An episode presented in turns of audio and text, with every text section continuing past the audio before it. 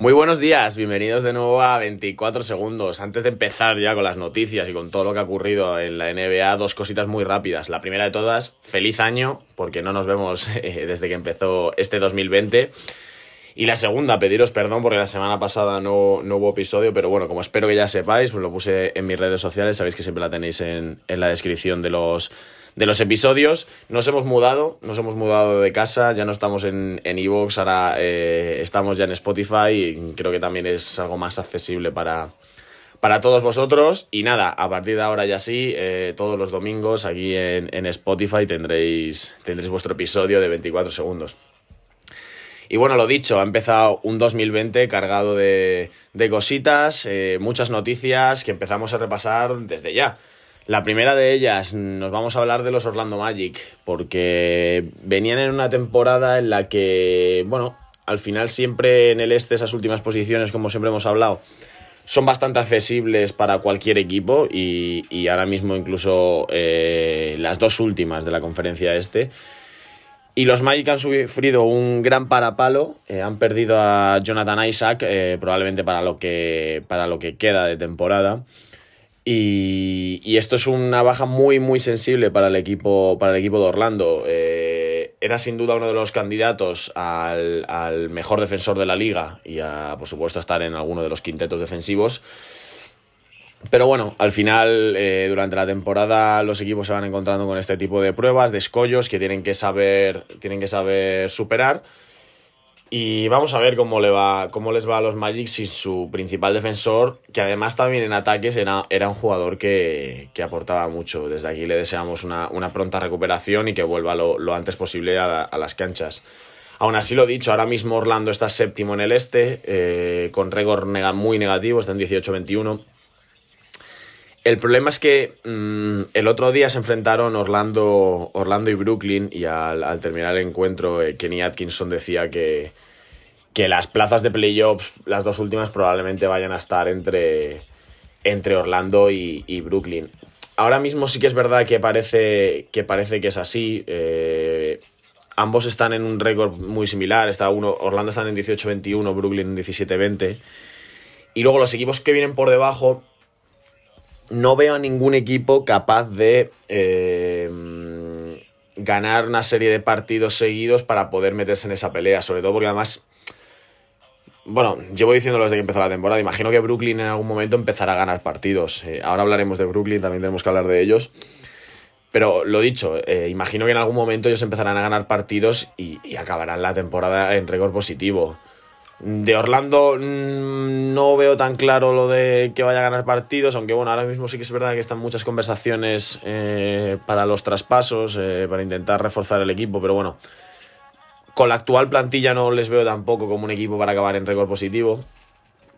Y el problema es que, el problema es que claro, luego no, eh, luego no veo a ningún equipo más. Después está Charlotte, está Chicago, Detroit. Mm, por mucho que haya sido una sorpresa lo de Charlotte, eh, ya están en 2-8 en los últimos 10 partidos, ya están empezando, digamos, a ser el equipo que todos esperábamos. Al final, la sorpresa que nos han dado ciertos jugadores ha sido plenamente esporádica.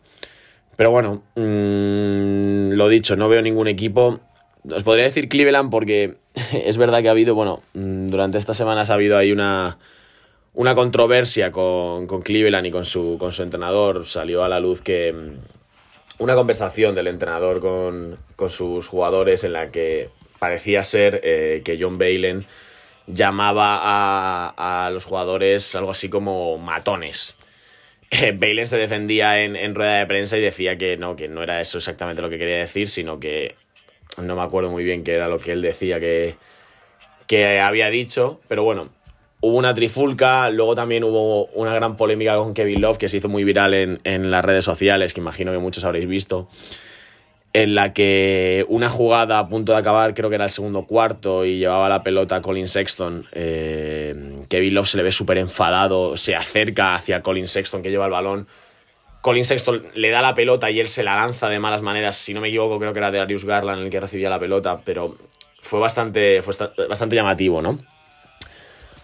Luego, lógicamente, Kevin Love salió defendiéndose, que él quiere muchísimo a sus compañeros, eh, que nunca, que vamos, que ha sido una actitud muy mala. Bueno, lo típico que se dice en estos casos. Un Kevin Love, que por cierto también está en, en noticias de traspaso, al final me parece algo lógico por parte de Cleveland mantener a un jugador como Kevin Love con el contrato que tiene, cuando tú ahora mismo estás en una reconstrucción en la que tienes que darle mucha importancia al talento joven al final te hipoteca tener un contrato tan grande, entonces me parece lógico que los Cavs estén buscando una salida para Kevin Love, que aún así me va a parecer bastante complicada. No, no sé si hay muchos equipos interesados en un Kevin Love, que bueno, cierto es que esta temporada no está demostrando tampoco el nivel al que nos tenía, al que nos tenía acostumbrados, pero bueno, puede ser normal, ¿no? También la por decirlo de alguna manera, está mal decirlo, ¿no? Pero la pereza de jugar con unos, con unos Cavaliers que no ganan muchos partidos, que al final interesa más que los jóvenes a los que tengan la pelota y se jueguen los tiros, cuando sabemos que Kevin Love es un tío que necesita muy poco para empezar a lanzar y lanzarse un gran número de tiros.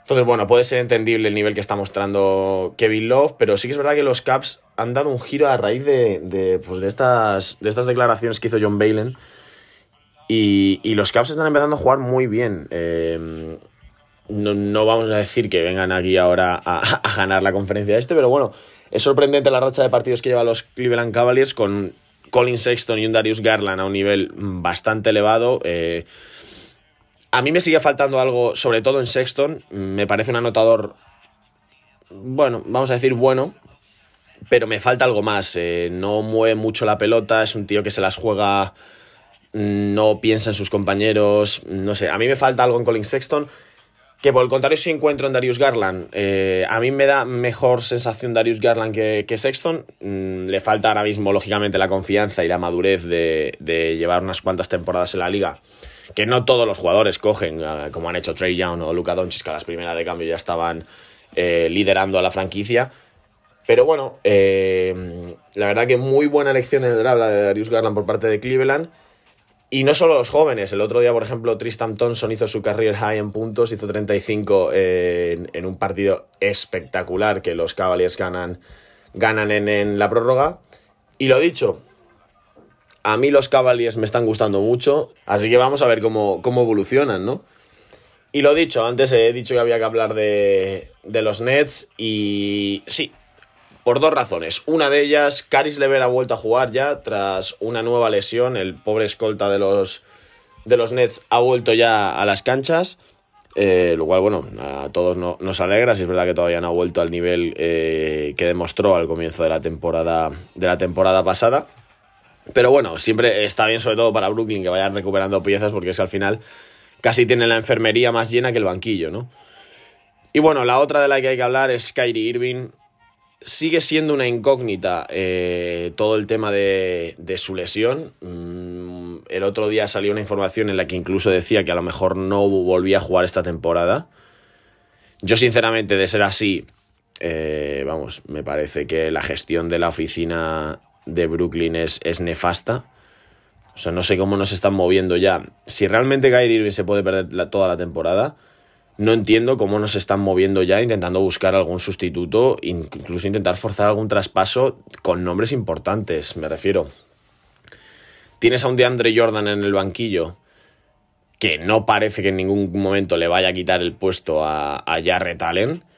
Entonces, mm, me parece excesivo tener a un jugador como DeAndre Jordan en el banco y creo que es un jugador que, bueno, que puede tener mercado, que hay muchos equipos necesitados de hombres altos entonces, mm, yo, por ejemplo, ahí lo veo una moneda de cambio bastante interesante. Otros nombres, incluso el propio Caris Levert, en Prince, tienen jugadores para sacar mucho de, ellos. Porque si Kyrie Irving no vuelve y Kevin Durant no va a jugar esta temporada, creo yo, eh, puede ser una temporada perdida eh, para unos Nets que no están en, en posición para, para estar perdiendo más el tiempo. Pero bueno, estas son unas informaciones. El otro lado también salió que al final parece que la vuelta de Kyrie Irving va a ser antes de lo previsto. No sé qué creerme ya y qué no. Al final los medios y, los equipos juegan mucho con estas, con estas informaciones. Tampoco quieren decir, oye, que mira, que ya no, que Kyrie Irving no va a jugar más porque Claro, eso al final hace que se vendan menos camisetas, que la gente vaya menos al estadio, que diga, bueno, pues ya sin Kyrie Irving y Kevin Durant, pues no vamos a entrar en playoffs, así que pasamos de esto, ¿no?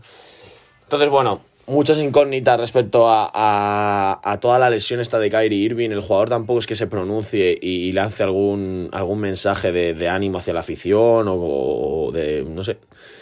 No, no, se, no se sabe nada de lo, realmente de lo que está ocurriendo con Kyrie Irving. Entonces, bueno, vuelve a salir a la luz todo esto de, claro, del Kyrie Irving no tan pendiente del baloncesto, podríamos decir, como una vez estuvo en, en Cleveland Cavaliers, ¿no?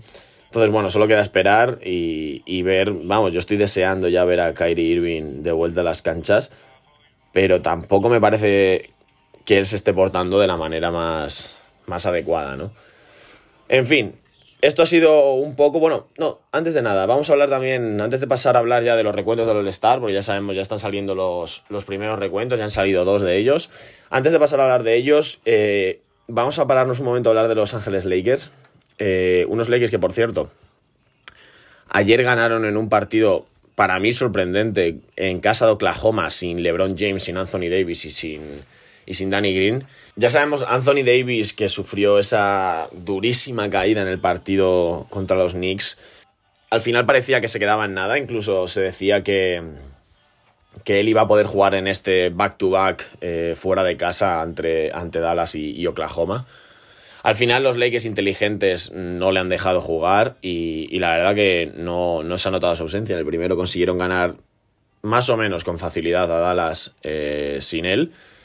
Y ayer jugaron, lo dicho, en Oklahoma sin sus dos máximas estrellas que son LeBron y Anthony Davis y sin Danny Green. Y la verdad que dieron un paso adelante, sobre todo Kuzma y, Rondo. Y precisamente Kuzma y Rondo, que son los que más dudas hay sobre, sobre su futuro en la franquicia de, de oro y púrpura.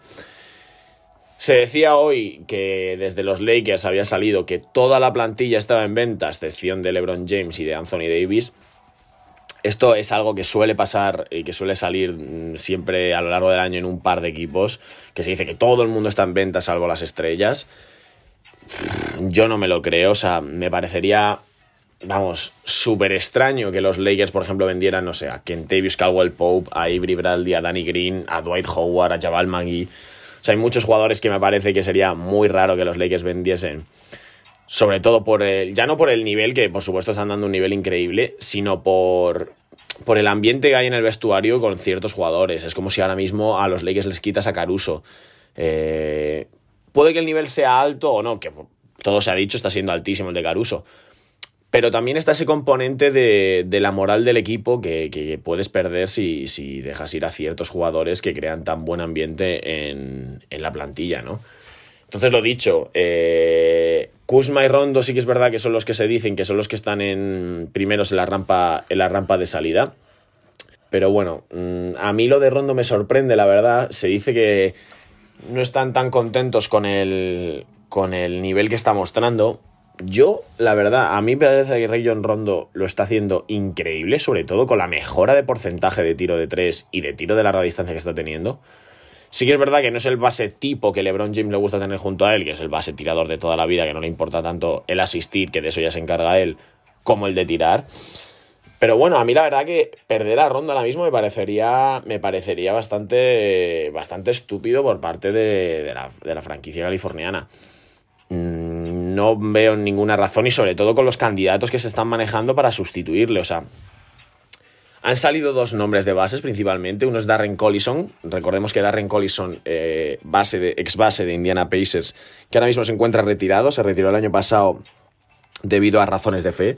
Eh, él, es un testigo de Jehová y al acabar, bueno, creo que ni llegó a acabar la temporada, dijo que al final lo más importante para él es su fe y su familia y, que se retiraba y, y, dejaba una carrera de un jugador muy, muy prometedor. Bueno, muy prometedor. Era un jugador veterano pero que venía haciéndolo eh, a un gran nivel. ¿no? Ese es uno de los nombres que ha salido. Yo soy sincero, mm, sería una gran incorporación la de Darren Collison a los, a los Lakers. Si eso supone perder a Rion Rondo, yo me lo pensaría dos veces, porque no sabes a qué nivel va a volver Darren Collison, no sabes si en todo este tiempo que ha estado retirado ha estado entrenando. Él era un base, base tirador, un base que, que asistía mucho, o sea, realmente no es el típico base eh, que a lo mejor podrías poner en la posición de escolta y jugar con Rondo. Creo que se pisarían bastante. A los dos les gusta tener mucho el balón, asistir mucho, manejar el, el tempo del partido. Pero bueno, sí que es verdad que Darren Collison, además, al ser un agente libre, eh, sería, sería una gran adquisición y que además podrías tener sin ningún problema junto a, Rondo y a, LeBron. O sea, no, no, no, afectaría, creo, tanto a la rotación. Creo que podrían jugar combinados mm, Collison y LeBron, luego que saliera Rondo. A lo mejor el que más damnificado se vería sería, por ejemplo, Quinn Cook, pero bueno, no sería mala la incorporación de, de Darren Collison. El otro nombre que sale encima de la mesa es el de DJ Agustín, el base de los Orlando Magic que ha perdido mucho protagonismo respecto al año pasado con la explosión que está teniendo este curso Markel Fultz. Mm, aquí yo ya sí que voy a decirlo claro. Si los Lakers en un traspaso al final, supongo al final no es así, ¿no? Pero bueno, pongámonos que el traspaso es Rayon Rondo por Darren eh, por DJ Agustín, perdón. Para mí ahí sí que sería una tremenda tontería por parte de los Lakers.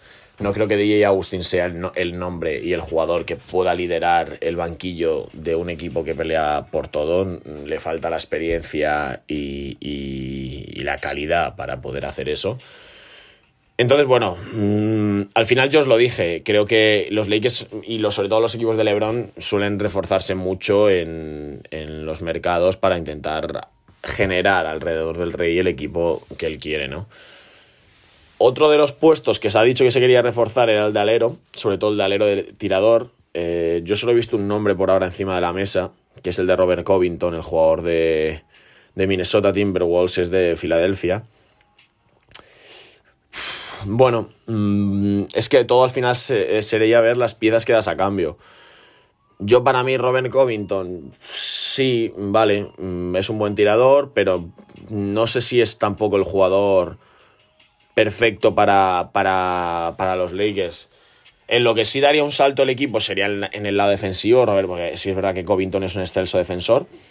Pero no sé, si el, no sé si es el tipo de tirador puro que quiere LeBron a su lado. O sea, no es, no es por ejemplo, Danny Green, no es un catch and shoot eh, cada vez que recibe la pelota. Entonces, bueno, sí que es verdad, lo dicho, que en el apartado defensivo sería una gran incorporación, pero bueno, todo sería ver qué es, qué es lo que dan los Lakers al final, ¿no?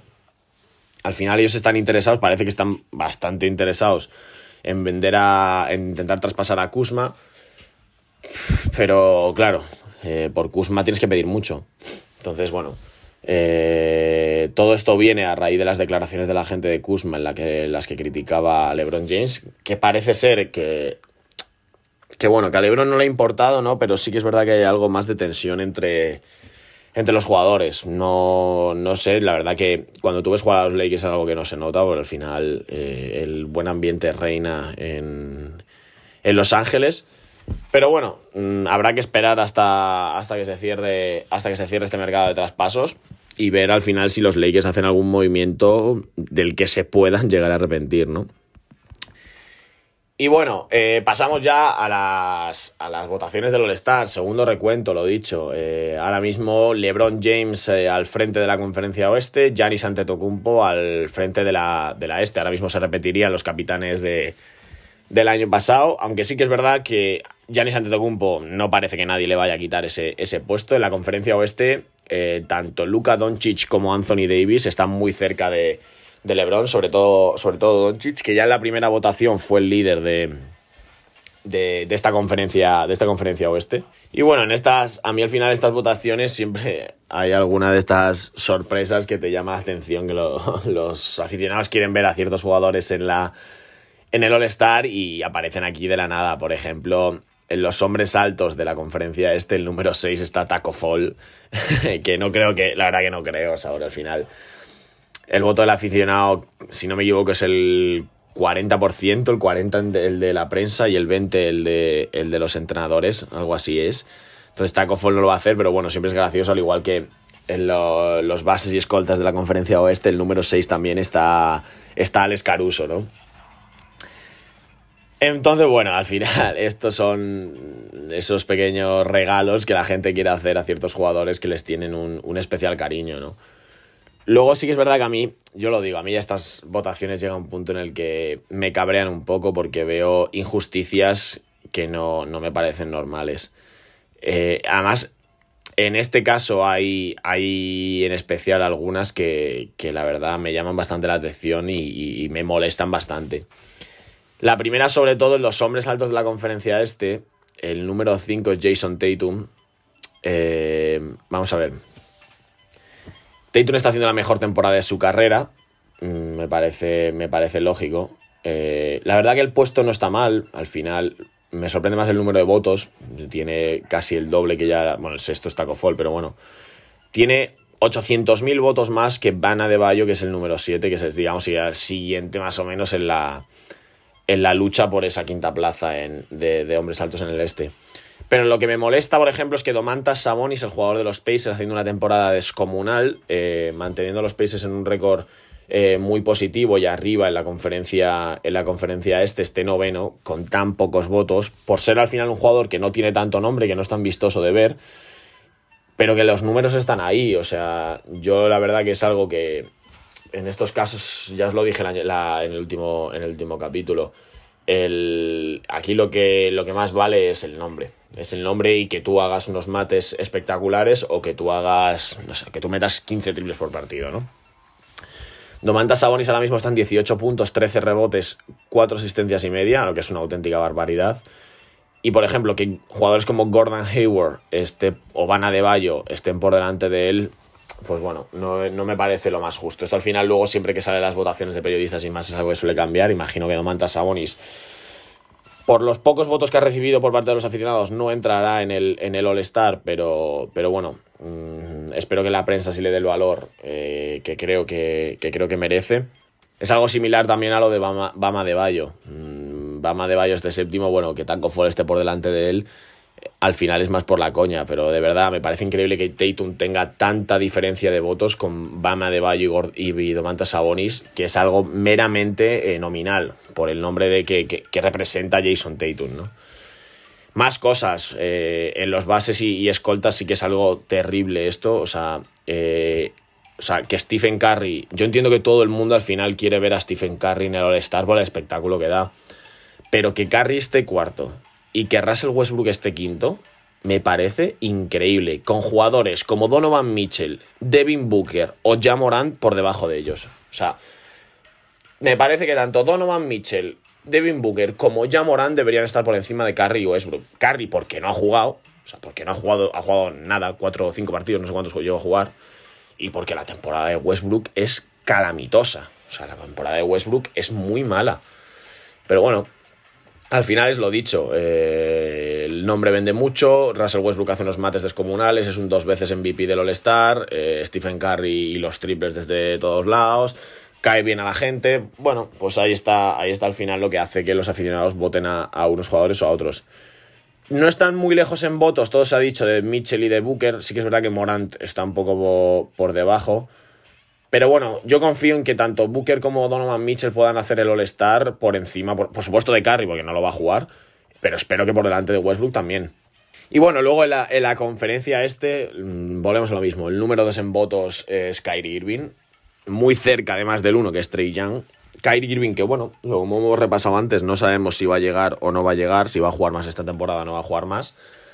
Pero me parece increíble que Kyrie Irving esté segundo y que su compañero de equipo Spencer Dinwiddie no esté ni entre los 10 más votados. Yo lo dije que una de mis votaciones y una de mis apuestas personales era Spencer Dinwiddie, que todo se ha dicho, vino de una semana terrible, la verdad que ha jugado a un nivel bastante, bastante por debajo de lo, de lo que nos tenía acostumbrados. Pero igualmente, o sea, que Spencer Dinwiddie no esté entre los 10 mejores bases de, la conferencia este, me parece tremendo. Eh, yo, sinceramente, que Kemba Walker esté tercero tampoco lo entiendo. O sea, eh, creo que una vez que Kemba Walker llega a los Celtics, todos nos esperamos que él va a ser el líder de este equipo. Y creo que está siendo Jason Tatum. Pero a mí personalmente me sorprende, me sorprende mucho lo de, lo de también lo de Kemba Walker tercero. Luego está Derrick Rose cuarto, que es, digamos, una mención honorífica a Derrick Rose por una temporada muy buena que realmente merecería estar en el All-Star, pero que también apoya ese, ese, ese extra de, simpatía que tiene la gente por él. Quinto está Zach Lavin, que a mí me parece que Zach Lavin tiene que jugar este All-Star. O sea, eh, me parece que sin ningún tipo de dudas eh, debería estar. Además, siendo en Chicago, siendo en, su casa, debería, vamos, me parece increíble que Kyrie Irving y que Kemba Walker estén por encima de Zach Lavin en esta, en esta votación. Después aparecen Kyle Lowry, Jalen Brown, Ben Simmons, que está octavo. O sea, que Ben Simmons esté octavo también me parece tremendo. Eh, Bradley Bill noveno. Bradley Bill, que es el sustento de los Washington Wizards, sí que es verdad que está lesionado.